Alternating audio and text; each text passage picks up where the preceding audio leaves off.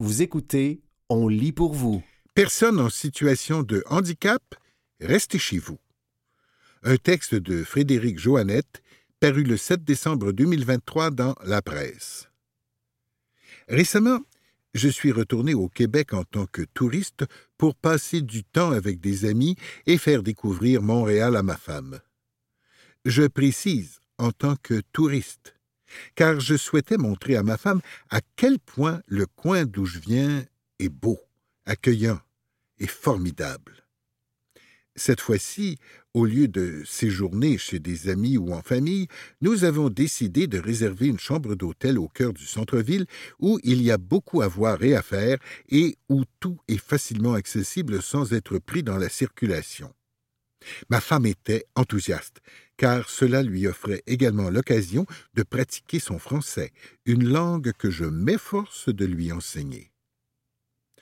Dès notre arrivée à l'aéroport Pierre-Éliott Trudeau, j'ai remarqué que l'accueil n'était pas très chaleureux de la part du chauffeur de taxi.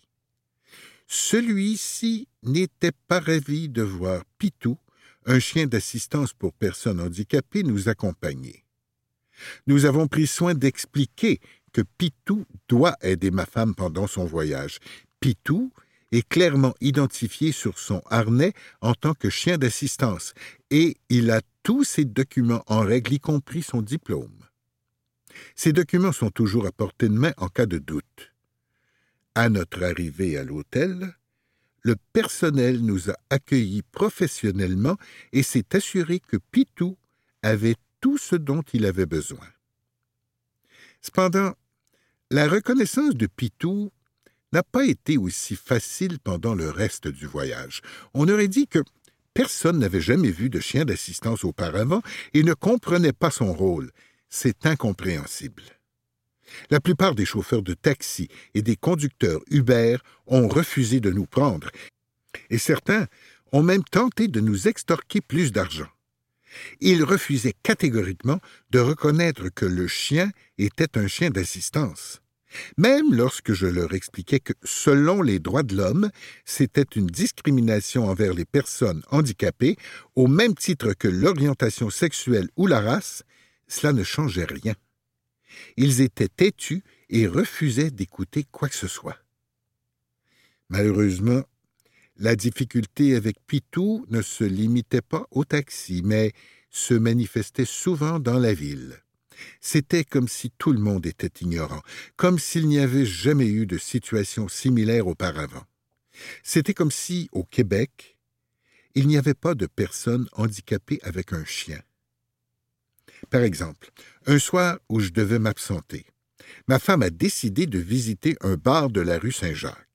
Il faisait un froid glacial et le portier a catégoriquement refusé de la laisser entrer avec Pitou, appelant son patron pour clarifier la situation. Le problème était que le patron était occupé à l'intérieur. Après une attente de quinze minutes dans le froid, il est enfin apparu et l'a laissé entrer car il connaissait bien les règles. On aurait pourtant dit qu'il espérait qu'elle abandonne et rebrousse chemin. Est-ce vraiment ainsi que l'on traite les personnes ayant des difficultés au Québec? Je pourrais donner de nombreux autres exemples de notre court séjour. Et que dire des personnes dans le métro qui ne cèdent plus leur place aux personnes en difficulté? Je ne reconnais plus mon Québec. Un Québec sans savoir vivre. Peut-être faudrait-il instaurer le service militaire obligatoire, comme c'est le cas dans plusieurs pays. Ainsi, cela pourrait enseigner quelques leçons de savoir-vivre, mais cela est un autre débat. J'étais excité de revenir au Québec. Je ne le suis plus maintenant. Et Pitou non plus. Lui, qui a eu la chance de se promener un peu partout au Canada et aux États-Unis, a compris pourquoi le Québec est une société distincte une société où il est difficile de reconnaître les personnes handicapées. Je tiens néanmoins à accorder une mention spéciale à la Maison symphonique qui nous a très bien accueillis. Nous y avons passé une agréable soirée. C'était Personne en situation de handicap, restez chez vous. Un texte de Frédéric Joannette, paru le 7 décembre 2023 dans La Presse. Les libraires de la papeterie commerciale craquent pour Six suggestions de lecture des libraires indépendants, paru le 21 novembre 2023 dans la revue Les Libraires. 1. Écorché tome 1, Murmure du Corbeau, Jessie Gaumont, Ediling, 250 pages, 23,95 Tu aimes les romans dark et sexy? Les livres que tu n'es plus capable d'arrêter de lire, même passé minuit, voici le livre qu'il te faut. L'auteur manie la plume comme une chef depuis déjà plusieurs années, comme le témoignent les nombreux livres à son actif, tels que Sans retour, ainsi que la série Dans l'ombre, pour ne nommer que ceux-ci. Comme les tempêtes hivernales sont à nos portes, c'est le moment parfait pour découvrir le monde du Sweet 69. Sous leurs paillettes et leurs noms défeuilleuses, les deux protagonistes, Billy et Casey, tentent tant bien que mal de survivre et de trouver la lumière.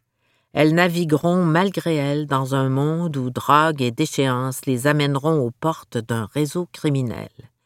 Cauchemar ou réalité, il faut le lire pour le découvrir. Libraire, Jade Courtemanche. 2. Le cercle occulte de Londres. Sarah Penner. Traduction Laura Bourgeois. Saint-Jean, 440 pages, 27,95 Je vous présente Le cercle occulte de Londres, le deuxième roman de l'auteur Sarah Penner. Tout comme son premier roman, La boutique au poison, elle nous transporte dans un récit partageant deux points de vue distincts, rendant l'histoire dynamique, alors que la vérité est traquée afin de résoudre une histoire de meurtre.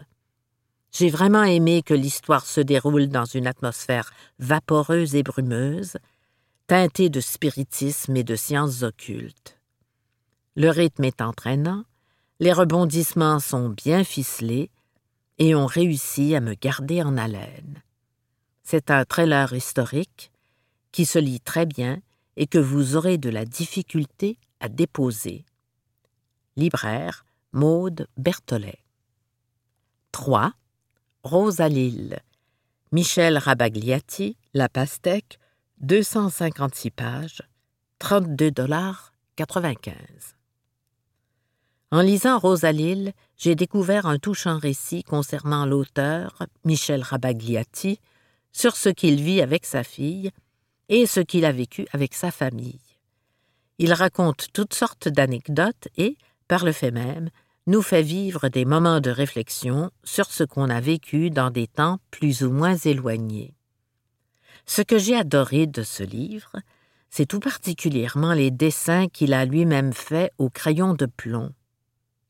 On se perd dans l'imagination en regardant chaque détail de ces dessins. C'est un livre qui vaut la peine d'être découvert et je le suggère fortement. Libraire, Janine Odette. 4.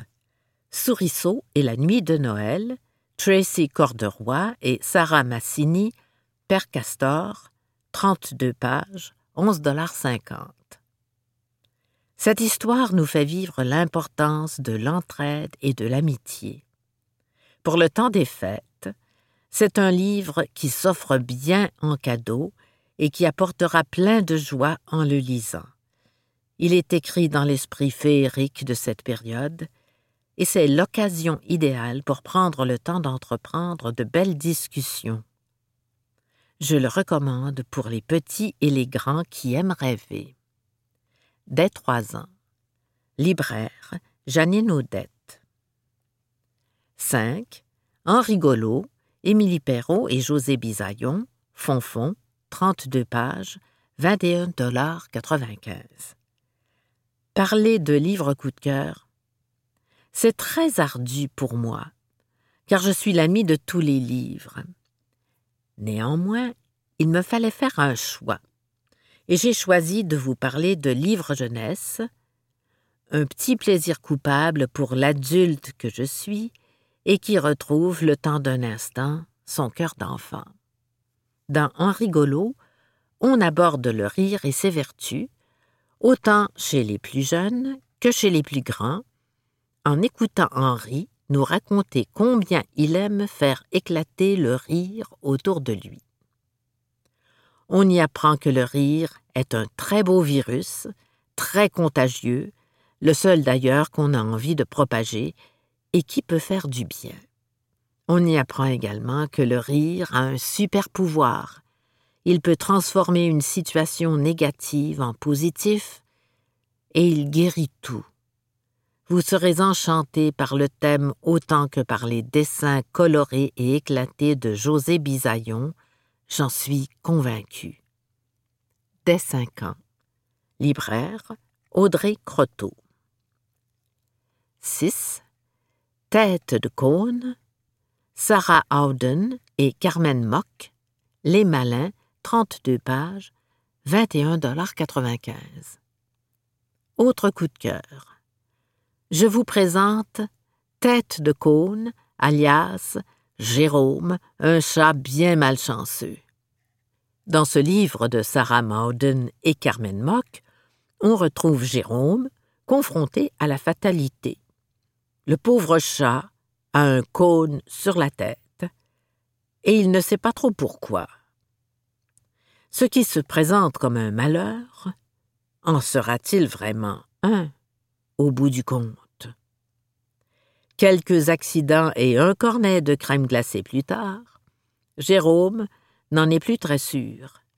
Une petite leçon de vie sur la façon dont nous percevons les difficultés auxquelles nous pouvons être confrontés, et un dessin fort rigolo qui charmera tous les amateurs de félins, c'est garanti. Dès six ans. Libraire Audrey Croteau.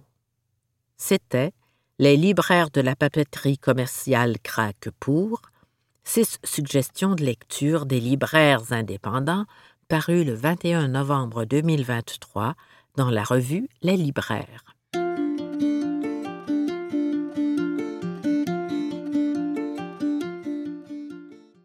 La vie d'Agatha Christie, Agatha dans tous ses états, un texte de Jennifer Salvi, paru le 4 décembre 2023 dans la revue Les Libraires. Plus de 45 ans après sa mort, Agatha Christie continue de faire parler d'elle. Entre les débats enflammés que n'ont pas manqué de soulever de possibles réécritures de certaines de ses œuvres, et une nouvelle adaptation des aventures d'Hercule Poirot sur grand écran, l'Agatha Mania est toujours aussi forte. Ses romans font encore aujourd'hui partie des titres les plus traduits et les plus lus au monde et ont influencé de nombreux auteurs de cozy crimes, comme M.C. Beaton, l'auteur des aventures d'Agatha Raisin. Mais si les personnages d'Agatha Christie nous sont familiers, que savons-nous réellement de sa vie? Passionnant, étonnant, fascinant, son destin, aussi romanesque que son œuvre, mériterait d'être plus connu. Pour réparer cette injustice, voici une sélection de trois ouvrages pour devenir incollable sur la reine du crime. Paru aux éditions Marabout dans la collection Marabule, Agatha, la vraie vie d'Agatha Christie, nous présente la destinée de la célèbre auteure en bande dessinée. Écrit par Anne Martinetti et Guillaume Lebeau, spécialiste en littérature policière et illustré par Alexandre Franck, cet ouvrage nous dépeint sa vie foisonnante et largement méconnue. S'ouvrant tout d'abord sur l'affaire de sa disparition, le livre revient ensuite sur son enfance et ses débuts d'écrivaine avant d'aborder sa vie auprès de son deuxième mari, archéologue, et sa consécration comme auteur de romans policiers à succès. À travers ces moments clés, cette bande dessinée nous permet de mieux appréhender le caractère et la personnalité de l'auteur. On découvre une enfant fascinée par les livres et marquée par la mort de son père, une femme aussi amoureuse qu'aventureuse, et une romancière qui s'est toujours considérée comme une amatrice, malgré son succès planétaire. Sous les crayons et les aplats pleins de punch d'Alexandre Frank, Agatha Christie et ses personnages prennent vie. Hantée par ces créatures de papier, celle-ci n'hésite d'ailleurs pas à se livrer à eux, notamment à un Hercule Poirot parfois un peu encombrant. On y découvre ses états d'âme et les doutes qui ont parsemé sa vie de femme, de mère et d'auteur. Car si Agatha Christie était une épouse aimante, qui a dédié sa vie à l'écriture, elle était avant tout une femme en quête de liberté. Sortie en début d'année en format de poche dans la collection Texto des éditions Talendier, Les mille vies d'Agatha Christie de l'auteur et journaliste Béatrix de Launois est un indispensable pour ceux qui souhaitent tout connaître de la vie de la reine du crime de son enfance à Torquay, sur la côte britannique, à sa mort en 1976, sans oublier sa disparition et ses nombreux voyages autour du monde, aucun moment de sa vie n'est passé sous silence. Très complète et documentée, cette biographie passionnante se lit comme un roman. L'auteur réussit à nous faire voyager dans le temps et l'espace nous faisant replonger aussi bien dans l'Angleterre du début du XXe siècle que sur les chantiers de fouilles syriens des années 1930. Les mille vies de celle qu'on surnomme également la baronne de la mort nous sont racontées à travers 28 chapitres agrémentés d'un dossier photo. En plus de sa carrière d'auteur prolifique, on apprend qu'Agatha Christie a également été apprentie diva, infirmière et préparatrice en pharmacie pendant la Première Guerre mondiale, surfeuse à Hawaï, assistante archéologue et photographe. À ceux qui pensaient tout savoir d'elle, Agatha Christie réserve encore bien des surprises. Que s'est-il vraiment passé lors de la mystérieuse disparition d'Agatha Christie du 3 au 14 décembre 1926 Dans son roman Agatha Christie, le chapitre disparu, paru en poche aux éditions J'ai lu, Brigitte Kernel tente de lever le voile sur un des aspects les plus mystérieux de la vie de l'auteur. Ce fait divers s'il est aujourd'hui assez méconnu, avait à l'époque fait couler beaucoup d'encre. Il est étonnant d'apprendre que cet événement, qui marqua la vie et la carrière d'Agatha Christie, n'est pas du tout abordé dans son autobiographie. Brigitte Kernel utilise cette absence comme base pour son roman et imagine un chapitre écrit mais non publié où Agatha avoue ce qui s'est réellement passé. Se basant sur des éléments véridiques tirés de l'enquête, Brigitte Kernel retrace le possible cheminement de la romancière de son départ en voiture de chez elle à son retour très médiatisé. Alternant récits à la première personne et passages théâtraux, ce roman digne d'un thriller suit Agatha Christie jour après jour dans sa folle cavale. Ce roman nous permet de nous faufiler dans la tête d'Agatha et nous donne l'occasion d'entrevoir et peut-être de comprendre ce qui s'est passé pendant les onze jours qu'a duré sa disparition. Brigitte Kernel nous offre ici une réinterprétation complète et personnelle de ce mystère qui garde encore aujourd'hui toute sa part d'ombre et de secret. C'était La vie d'Agatha Christie, Agatha dans tous ses états, un texte de Jennifer Salvi, paru le 4 décembre 2023 dans la revue Les Libraires.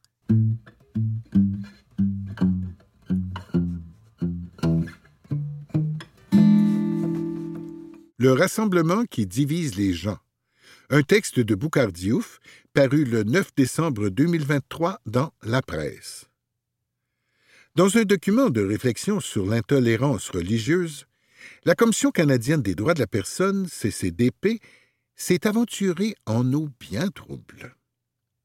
Elle a parlé des fêtes de Noël en ces termes. La discrimination à l'égard des minorités religieuses est ancrée dans l'histoire du colonialisme au Canada. Cette histoire se manifeste aujourd'hui par une discrimination religieuse systémique. Un exemple évident est celui des jours fériés au Canada. Comme il fallait s'y attendre, ce passage a suscité beaucoup de passion dans les milieux politiques et médiatiques. Nombreux sont ceux qui ont dégainé sur l'organisme fédéral en parlant de conneries, de manque de respect envers l'histoire des peuples fondateurs, de dérives dangereuses de l'idéologie multiculturaliste et de confusion inacceptable entre tradition et religion. Parmi les détracteurs de la déclaration de la CCDP, certains ont aussi replacé Noël dans ses origines païennes et parlé de sa désacralisation qui en fait désormais une fête bien plus laïque que religieuse.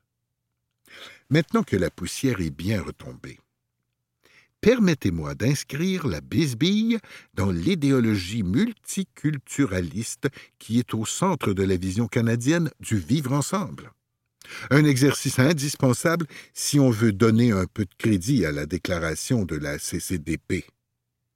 Soulignons d'ailleurs que cette tempête médiatique faisait surtout rage au Québec, où les gens sont très majoritairement réfractaires au multiculturalisme, une idéologie qui, il faut le rappeler, a toujours travaillé secrètement à réduire les francophones d'ici au rang de simples communautés culturelles sans plus de droits historiques que les Italiens, les Ukrainiens, les Chinois, etc.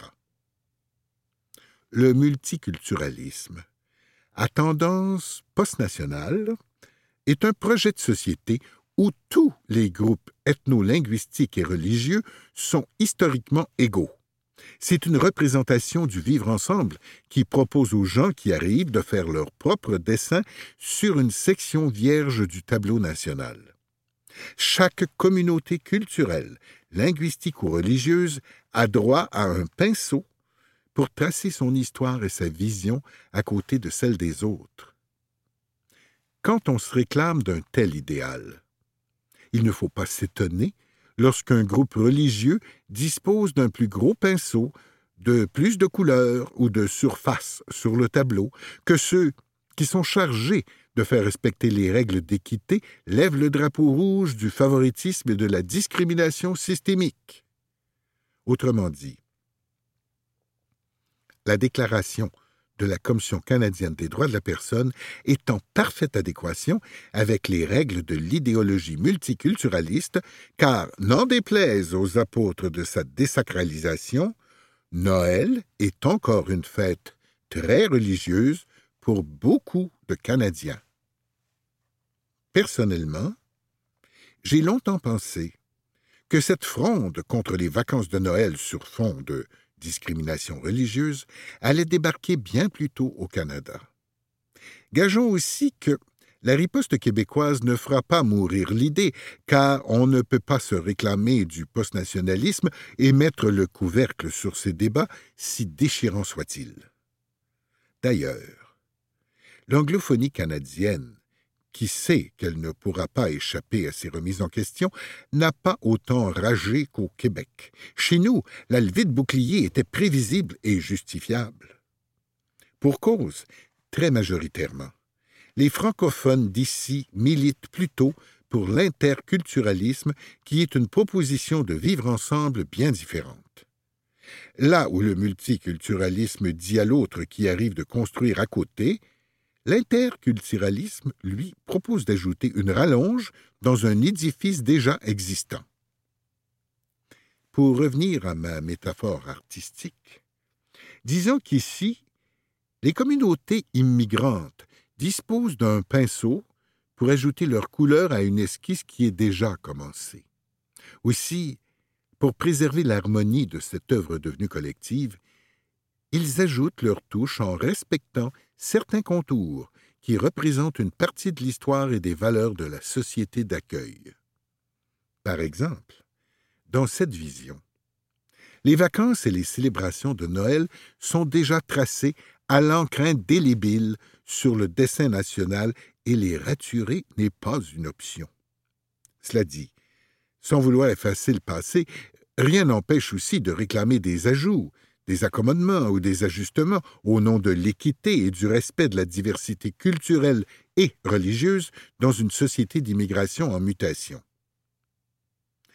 Avec cette déclaration de la CCDP sur Noël, nous avons simplement assisté, une fois de plus, à un choc des valeurs entre deux visions inconciliables du Canada. La même discordance est au centre de la bataille pour la laïcité et la protection de la langue française. Comme la déclaration de la CCDP, les lois 21 et 96 de François Legault pourraient bientôt plonger la Confédération dans de nouvelles turbulences. En ces temps où l'indépendantisme renaît de ses cendres sous la férule de Paul Saint-Pierre Plamondon, la Cour suprême du Canada a entre ses mains deux dossiers au potentiel très explosif.